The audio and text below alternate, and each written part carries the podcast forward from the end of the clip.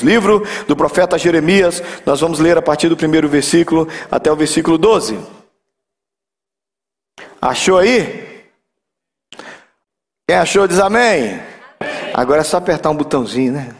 Antigamente a gente Palavra de Jeremias, filho de Uquias, um dos sacerdotes que estavam em Anatote, na terra de Benjamim.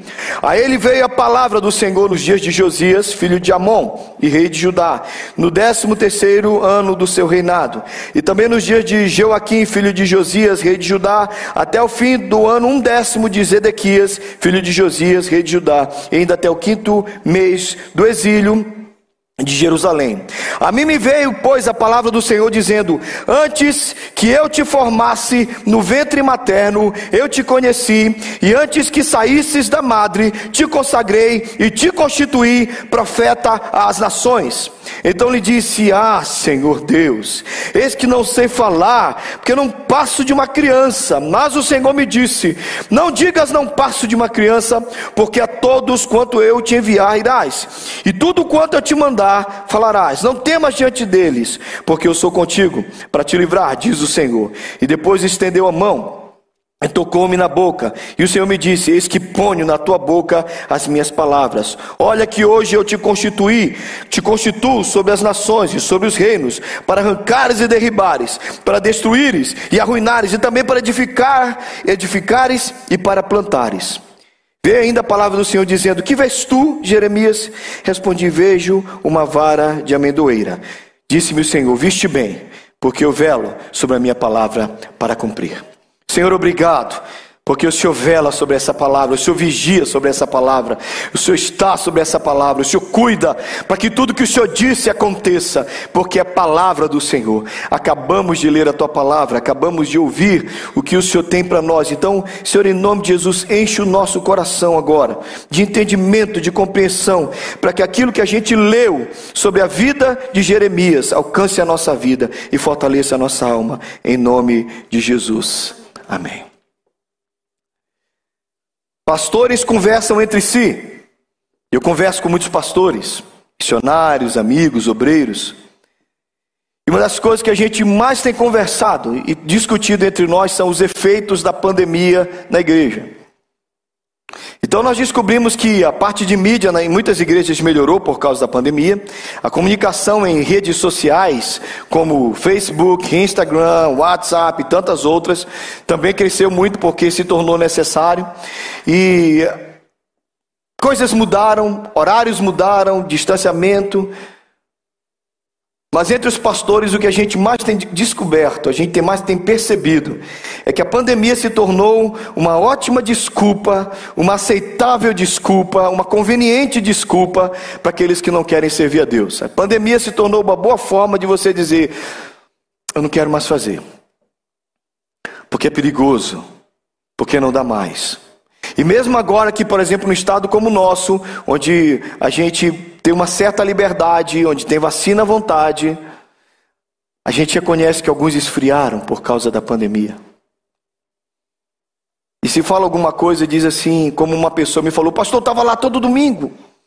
Essa semana eu mandei um áudio para uma pessoa no Instagram, eu disse assim, por que, que você não vem? Ela disse assim: Pastor, eu ia todo domingo, perdi o costume, não tenho mais o ânimo de ir, não sei porquê, está domingo de manhã e não quero mais ir, mas eu ia, e eu disse o que aconteceu: pandemia. Pandemia. Eu vi uma história interessante. Durante a Segunda Guerra Mundial, Muita gente estava indo para a guerra, muita gente estava morrendo. Numa vila de pescadores, lá na Europa, um cara ficou com medo de ir para a guerra. E ele disse assim: Eu não quero ir para a guerra, porque se eu for para a guerra eu vou morrer. E ele era pescador, então sabe o que ele fez? Ele pegou seu canivete. Um dia ele teve uma ideia brilhante. Estava chegando o exército para regimentar, para pegar as pessoas ali daquela vila e levar os jovens todos. Ele era jovem. Então ele fez um corte bem aqui na perna, um corte pequenininho. E ele pescava especificamente sardinha. Então ele cortou a cabeça de uma sardinha, uma sardinha bem pequena. E ele inverteu. Ele colocou a cabeça dentro e ficou de forma que se você olhasse dentro do ferimento onde ele colocou aquele corte que ele se, se auto-infligiu, se você olhasse parecia uma ferida purulenta. Na verdade era o cérebro da sardinha aquela parte das guerras, aquele negócio lá. Então, quando você olhava para dentro, daquele buraco que ele criou na sua própria perna, parecia o pior tipo de ferida. Então ele pegou, enfaixou aquilo e começou a mancar. Quando chegou o pessoal da guerra, o pessoal do exército, disse assim, a gente está levando, precisamos de, precisamos de soldados. Ele foi lá e disse, olha, aí ele tirou a faixa, mostrou, o cara olhou e disse, hum, realmente você não tem condição de ir para a guerra, você não consegue carregar um, um, uma espingarda, você não consegue pegar uma metralhadora, tá bom, está dispensado. Ele foi dispensado de ir para a guerra. Imediatamente depois que o pessoal foi embora, ele arrancou a cabeça de sardinha, limpou. Só que a ferida não fechou. E a ferida não fechava. E de ferida que não fechava virou uma, uma ferida infeccionada. E tão infeccionada ficou que a perna ele perdeu. E de uma grande desculpa ele arranjou um grande problema. Uma frase, uma frase que guia minha vida é: quem quer, arruma um jeito. Quem não quer, inventa uma desculpa. E talvez o que eu mais vejo hoje é pessoas, são pessoas inventando desculpas para não servir a Deus. Não tem tempo, eu ia no grupo de conexão, mas agora eu vou na academia terça-noite, pastor, não dá mais. Eu, eu trabalhava no Ministério Infantil, mas agora eu inventei, eu tenho esporte no domingo pela manhã. Eu, eu, eu ia, eu estava lá no ministério tal, ajudando, a, a, eu estava ajudando a Denise na decoração, mas agora eu estou tô, tô fazendo. Então a gente vai substituindo. Essa é a história de muita gente. A gente substitui aquele tempo para Deus por uma outra coisa.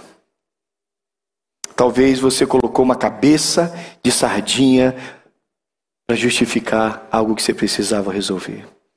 Mas o que o texto me ensina, e é o tema da minha mensagem, é que você tem um chamado. E disso você não tem como fugir. Porque a Bíblia diz que todo salvo foi chamado por Deus. De todas as de todos os, os meus temas de mensagem, de todos os assuntos que eu possa pregar, esse é o mais empolgante para mim. A gente acabou o testemunho lá no Jovens sexta-feira e o Samir chamou alguns jovens que tinham chamado para frente. Gente, os jovens se reúnem na sala aqui atrás, ó. E tem um cheiro, mas gente, tem um cheiro de vocação ali no meio dos jovens. Você sente esse cheiro de, de gente vocacionada por Deus. É impressionante. Tem cheiro de pastor, tem cheiro de missionário lá atrás. Tem cheiro de gente para ser enviado para o campo. Tem esse cheiro gostoso de gente chamada por Deus lá atrás. E o mesmo cheiro está aqui também. Porque todos nós fomos vocacionados por Deus. Amém, querido? Cuidado, que para não fugir da guerra, para não fugir do trabalho, você não arranjou foi um problema maior, colocando uma cabeça de sardinha do pecado, da dificuldade na sua vida, só para você não obedecer aquilo que Deus chamou você para fazer, porque Deus chamou você para ter um chamado. Amém? Deus tem um chamado para você. Quantos creem nisso? Quantos creem nisso? Quantos creem que todos os salvos em Jesus, não é só missionário, não é só pastor, Todos são chamados. E o texto me ensina, quando eu olho para a história de Jeremias, e a primeira coisa que você tem que entender é que o seu chamado foi decidido por Deus antes da fundação do mundo. O texto diz: Antes de formá-lo no ventre, eu escolhi. Antes de você nascer, eu separei e designei profeta às nações. Deus está dizendo para Jeremias: Você nem existiu. Você era um projeto, talvez na cabeça do pai da sua mãe. E antes que seu pai e sua mãe existissem, antes da fundação do mundo, eu tenho um projeto para você. Eu tenho chamado para você. Deus olhou para você e Deus te escolheu.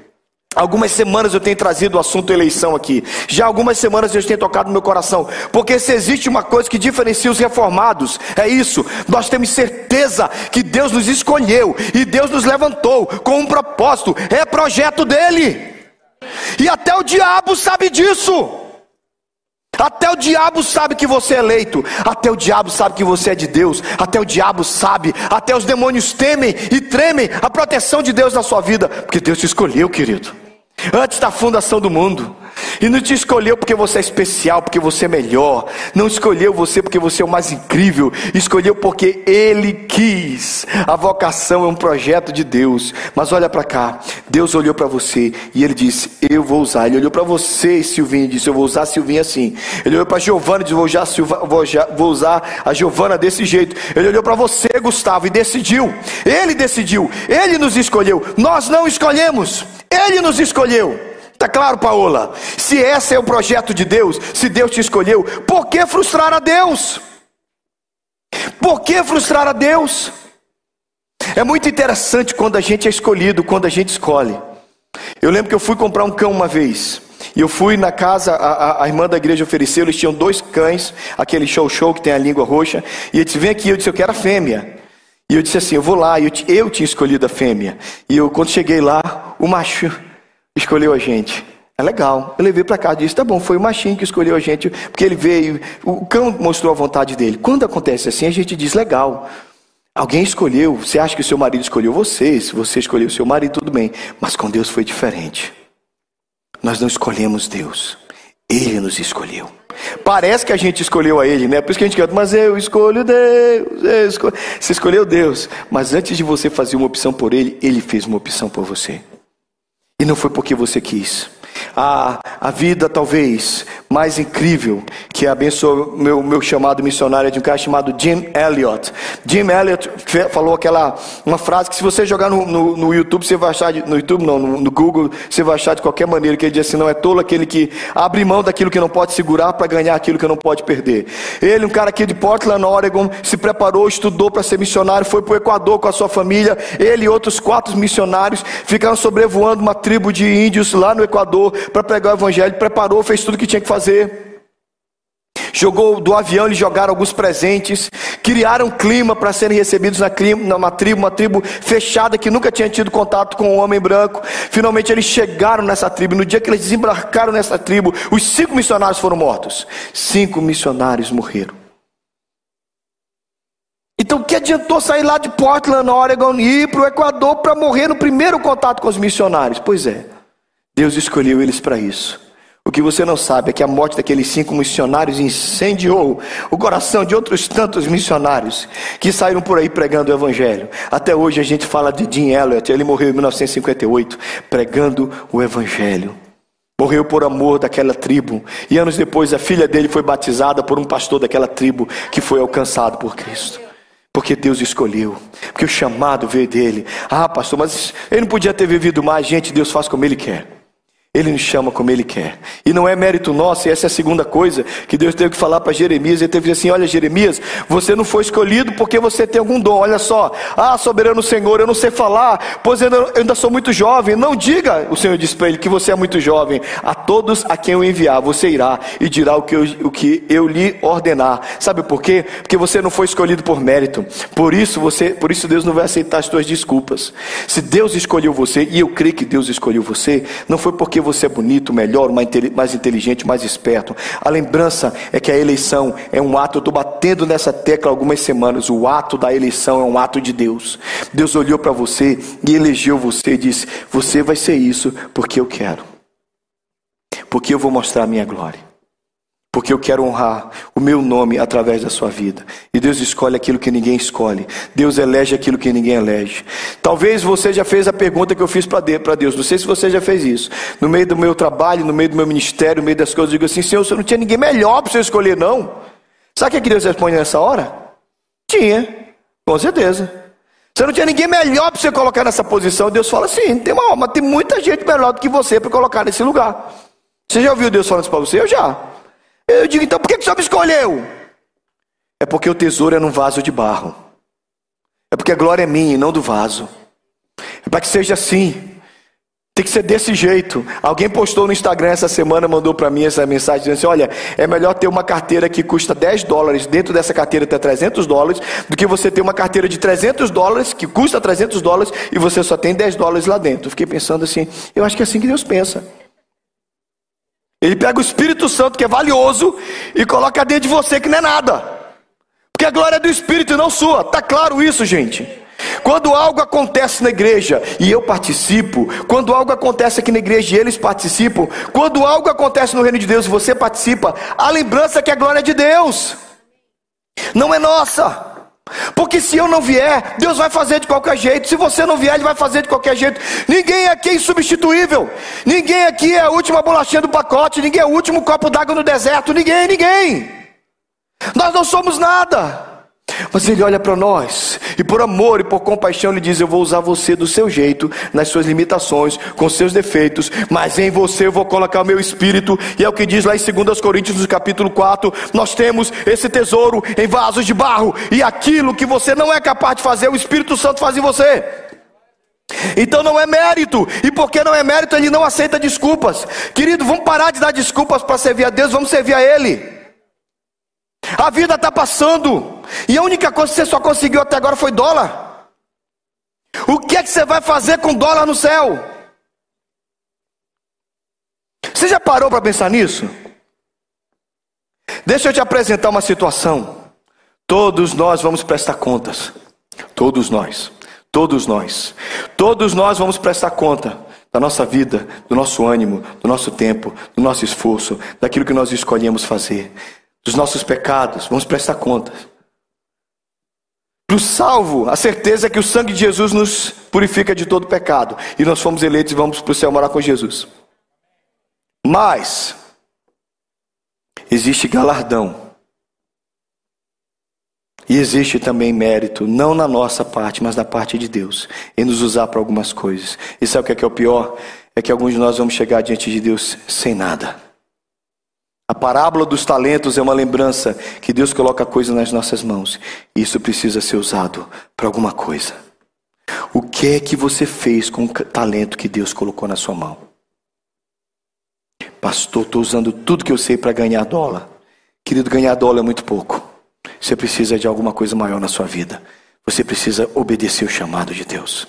Você precisa saber por que, que Deus te chamou. Eu conheço crente, eu conheço crente e cristão e evangélico e protestante desde que eu sou criança. E eu conheço basicamente dois tipos de crente. Eu conheço o crente que está servindo a Deus e fazendo o chamado. E esse é o crente mais feliz que eu conheço. E eu conheço o crente que só assiste culto e não dá. Sempre fica com aquela sensação que tem alguma coisa. A gente sabe quando Deus chama a gente. E aí vem a terceira coisa que eu quero te lembrar: o chamado acontece quando você supera o medo e quando você aceita que o dom vem dele e não seu. Porque ele diz: Não tenha medo deles, pois eu estou com você para protegê-lo. O Senhor estendeu a mão, tocou na minha boca e disse: Agora ponho em sua boca as minhas palavras. Meu irmão, em nome de Jesus, semana passada eu preguei para você sobre isso. Eu continuo no mesmo espírito. Assim como Jesus tocou com saliva na boca daquele mudo, e daí saiu palavra e palavra boa, e ele foi liberado para falar. Assim também Deus deseja tocar colocar na nossa boca, mas tem que sair coisa boa daqui. Deus quer nos usar, irmãos. Deus quer nos usar. Deus não quer usar o pastor Tales. Deus quer usar essa congregação inteira. Amém? Deus não quer usar só o pessoal do louvor. Eles vêm cantam umas coisas bonitinhas. Ah, que bonito louvor, que muito, que coisa linda a gente canta. Deus quer usar você. Você foi chamado por Deus como Jeremias. Você está ouvindo isso. E dentro de você fica uma coisa, se você é um vocacionado por Deus, tem um negócio que queima dentro da gente. Eu estava ouvindo uma jovem falando para mim domingo, depois da reunião dos jovens, que a gente orou especificamente por vocação, e ela falou assim: Pastor, eu choro o culto inteiro, eu choro a reunião inteira, o que é isso? Eu disse: O nome disso é Espírito Santo. Duas semanas, duas semanas atrás, uma pessoa sentou ali comigo e disse: Pastor, fiquei tempos longe da igreja. Eu entro na Betel, do primeiro cântico até o Amém. Eu choro o culto inteiro. Por quê? Porque algo puxa a gente. Algo é mais forte do que a gente. Algo que a gente chama de Espírito Santo. Esse algo tem nome, tem personalidade. E ele faz isso. Ele vai fazendo a gente vencer o medo. Irmãos, eu subo todos os domingos aqui com medo. Tudo que eu faço, eu tenho não é medo, medo de ser atacado, medo de ser confundido. Eu tenho muito temor com isso aqui, é muito sério isso aqui. É muito sério fazer as coisas para Deus. Não me acostumo. Outro dia alguém falou assim: você ainda fica nervoso? Sempre. Você ainda fica preocupado? Sempre. Você fica inseguro? Sempre. Não importa quantas vezes eu prego, não importa quantas vezes eu ensino, porque é, uma coisa tão santa, tão perfeita, tão maravilhosa. A palavra de Deus é tão perfeita. Eu sou, eu me sinto tão indigno, tão abaixo da honra que é pregar a palavra do meu Senhor. E para mim é uma alegria ao mesmo tempo, porque eu sei que quando eu venço o medo, a insegurança, eu posso ser usado para servir a Deus e para pregar o Evangelho. Mas isso não é para mim, isso é para todos nós. Isso não é só para mim, é para todos nós. A vocação é a certeza que eu venço o medo e passo a confiar que o dom vem de Deus. É Ele que toca na nossa boca. Você que é vocacionado por Deus, você tem que abraçar aquilo que Deus chamou para você fazer. Você foi chamado, aceite e abrace e confia. Deus vai usar você para a glória dele. Ele está falando com você. E aqui, o que mais me dói nos Estados Unidos, sabe o que é, irmãos? É que existe uma renca de gente que lá no Brasil foi tão usado e pisou nessa terra e aqui esfriou. Celina, está faltando trabalho nessa igreja? Pois é. O que é que falta? Trabalhador. Pergunta para a diaconia: diáconos, tem trabalho? Tem muito trabalho. Presbíteros, pergunta para o pastor: te arranjo trabalho facinho. Tem muito trabalho.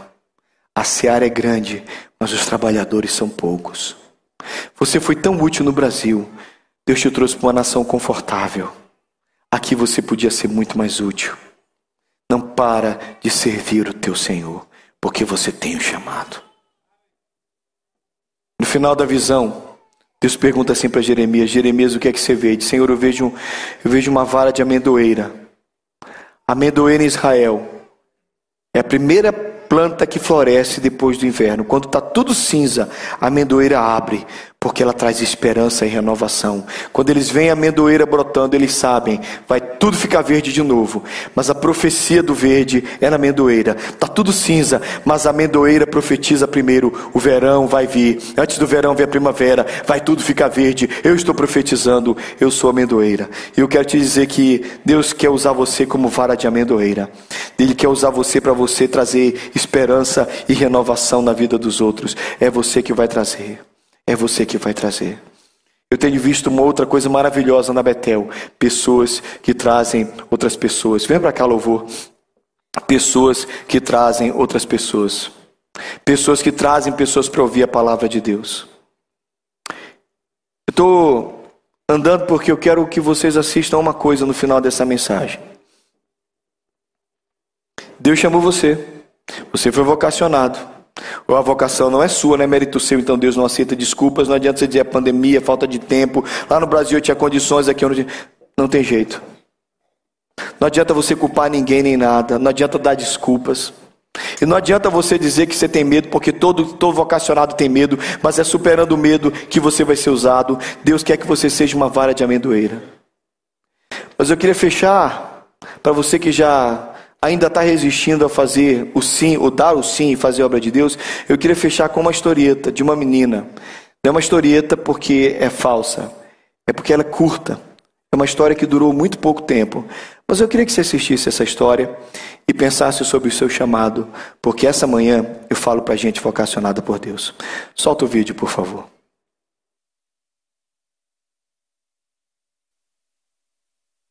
O asilo e lá a gente canta, a gente ora, a gente brinca.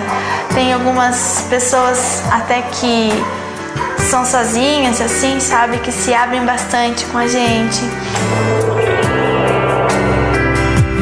Quarta-feira a gente se reúne na minha casa para fazer a cooperativa.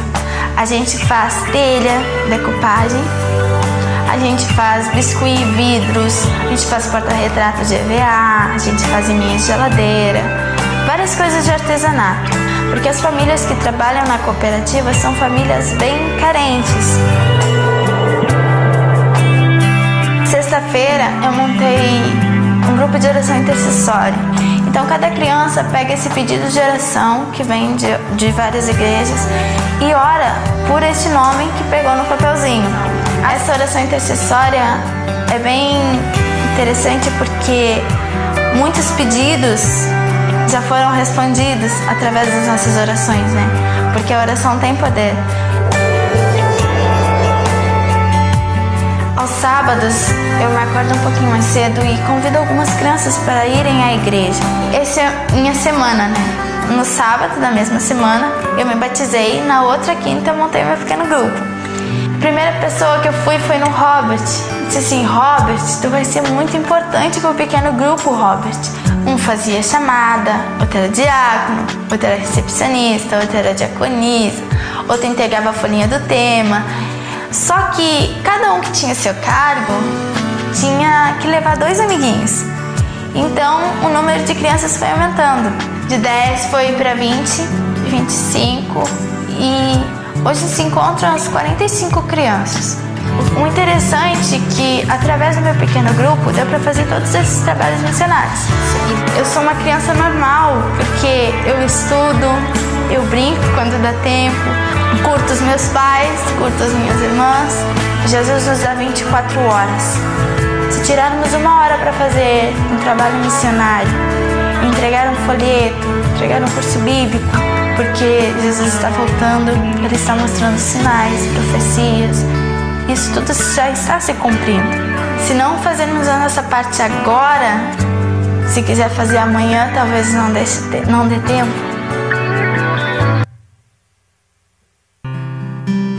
Você acha realmente que você está ocupado? Você acha realmente que você não tem tempo? Liga a luz para mim, por favor. Essa menina, em 14 anos de vida, serviu a Deus na maior intensidade que ela pôde. E você está dizendo: Eu não tenho tempo. Você pisou nos Estados Unidos e você disse: Eu não tenho tempo. Em vez de você estar tá preocupado com ela, ah, mas é porque morreu tão nova, querido. Ela morreu tão nova. Jim Elliot pisou na tribo indígena e morreu. Porque a gente, como diz a Bíblia, homens dos quais o mundo não era digno, viveram a intensidade das suas vidas para Deus. Para deixar uma mensagem para nós que estamos aqui correndo atrás do vil metal, correndo atrás de um negocinho, de um papelzinho verde, que não faz nada por nós e vai nos fazer chegar de mãos vazias diante de Deus, que vai nos fazer chegar diante de Deus e dizer: O que, é que você fez? Eu disse: Fiz esquerda de casa, Deus. Pintei casa, Deus. Construí muro de pedra, Deus. Nada de errado, irmão. Não estou contra a tua profissão, entende? Não é contra a tua profissão que eu estou, é contra um padrão de vida no qual você vive só para você e não cumpre o teu chamado. Eu perguntei no início da pregação quantos vocacionados nós temos aqui. E quase toda a igreja levantou. Então vou fazer uma segunda pergunta. Se você quiser, quantos querem fazer um novo compromisso com Deus de servir a Ele? Eu vou me ajoelhar aqui na frente e vou dizer que eu preciso, porque eu quero muito servir a Deus. Até o último dia da minha vida. E se você quer servir o Senhor, e se você vai parar de viver só para você, você não vai parar de trabalhar, você não vai parar de ir para casa, você não vai parar de pintar, você não vai parar de construir, você não vai parar de fazer nada disso, mas você vai chamar Jesus de prioridade na sua vida. E você que escondeu o teu chamado, pegou o teu talento e meteu debaixo da terra. E se Deus falou com você nessa manhã, ajoelha aqui comigo. Como um farol que brilha à noite, como Ponte sobre as águas como abrigo no deserto e como flecha que acendo ao véu. Quero ser usado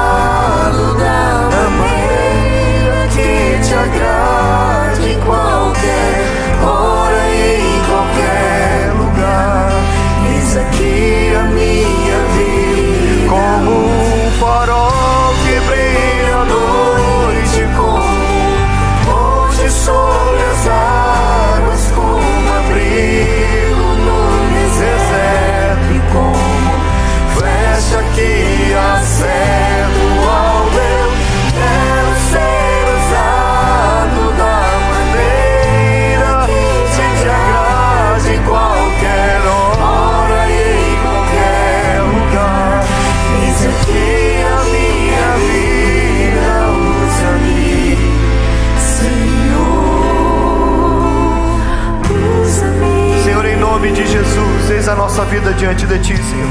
Senhor, não tem sentido viver para nós mesmos, não tem sentido viver somente para ganhar dinheiro, viver para pagar conta, viver para ter lazer, Senhor. Nós queremos viver para o Senhor e para a Tua glória. Há muito tempo atrás nós dissemos que nós temos mestre, Senhor, patrão, líder, dono. Nós dissemos que Tu és, Senhor, o nosso Senhor. E se não for para viver para o Senhor e para a Tua glória, do que adianta estar nessa terra, Senhor? O Senhor nos deu vida, nos deu anos, tem nos dado saúde, tem nos dado tantos anos de vida para Te glorificar.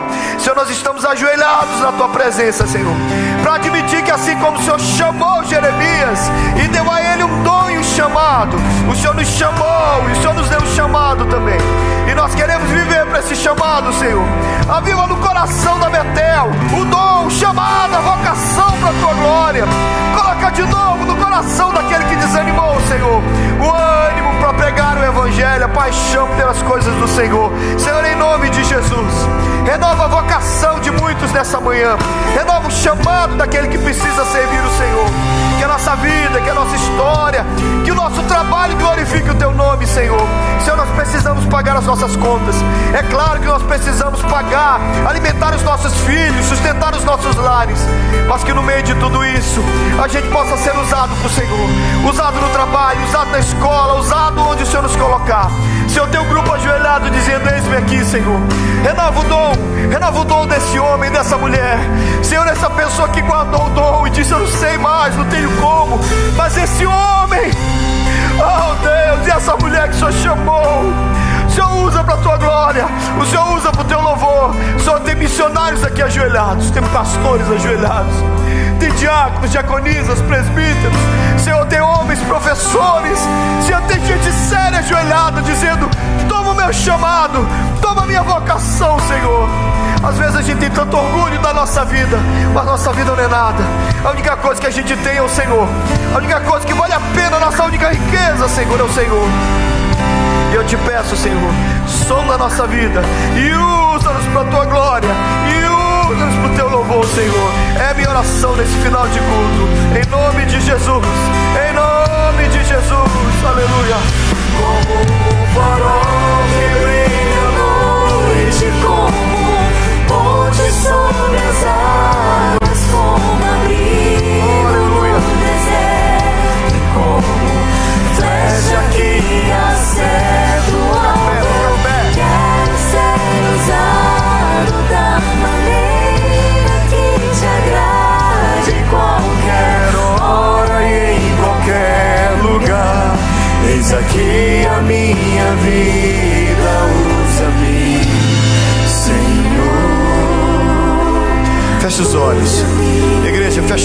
gente já vai terminar o culto. Fica de pé em nome de Jesus. Deus escolheu você. Deus escolheu você. E eu vim aqui essa manhã para te lembrar isso. Que Ele não abre mão de você. Oh, aleluia. Ele não abre mão de você. Ele não abre mão de você. Ele quer você. Deus está falando contigo nessa manhã. Você que veio à frente, você que não veio. Ele disse que existem coisas que só vão acontecer a partir da tua vida. Ele decidiu usar você.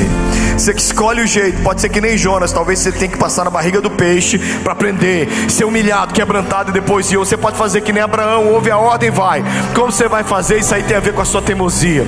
Mas eu quero te lembrar que existe um Deus. E Ele não recua. E quando Ele nos chama, Ele vai nos usar. Mas eu estou falando com você também que está com muita saudade de ser usado por Deus. Você que está em muita saudade de ver Deus derramando graça na sua vida. Deus quer fazer de novo, meu filho. Deus quer fazer de novo, minha filha. Quer derramar de novo do chamado, do dom.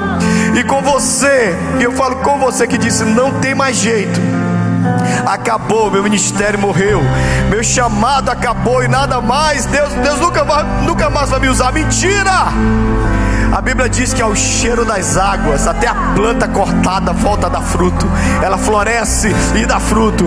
Então talvez você foi cortado, talvez a vida, a situação, ou até mesmo os teus erros e pecados te afastaram do ministério, e você está dizendo: não tem mais nada, meu dom acabou, meu ministério acabou. Deus está te lembrando essa manhã que quem diz que acaba é Ele, e Ele não acabou com você, e Ele não terminou. Então vamos terminar cantando essa canção e enquanto a gente canta, Deus vai lembrando o teu chamado, a tua vocação, Deus vai lembrando o que Ele vai fazer com você. E para a glória dele, muita coisa boa vai acontecer, porque Deus te chamou.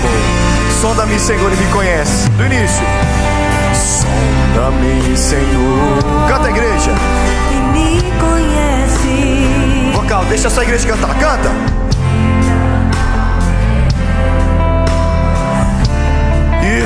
Pode cantar melhor que isso. Transforma-me.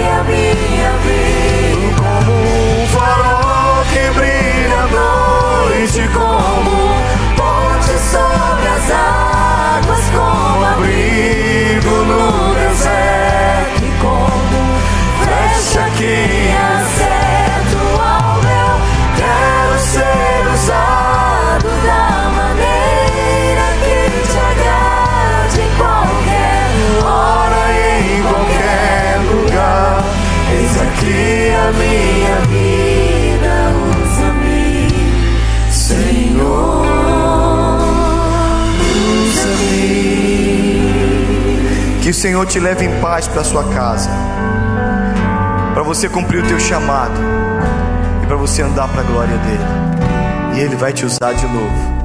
E se você não sabe o que você tem que fazer, você só sabe que tem que fazer alguma coisa, ele vai falar com você e vai explicar o dom. Deus te abençoe, Deus te use. Vamos estender as mãos para frente. E agora, meus queridos, que a graça maravilhosa do Senhor Jesus e que o amor infinito do Abba, o nosso Deus Pai, e que o poder, a comunhão, a consolação, os dons e o chamado do Espírito Santo seja sobre todos vocês e sobre todo o povo de Deus espalhado sobre a face da terra, desde agora e para sempre. Amém.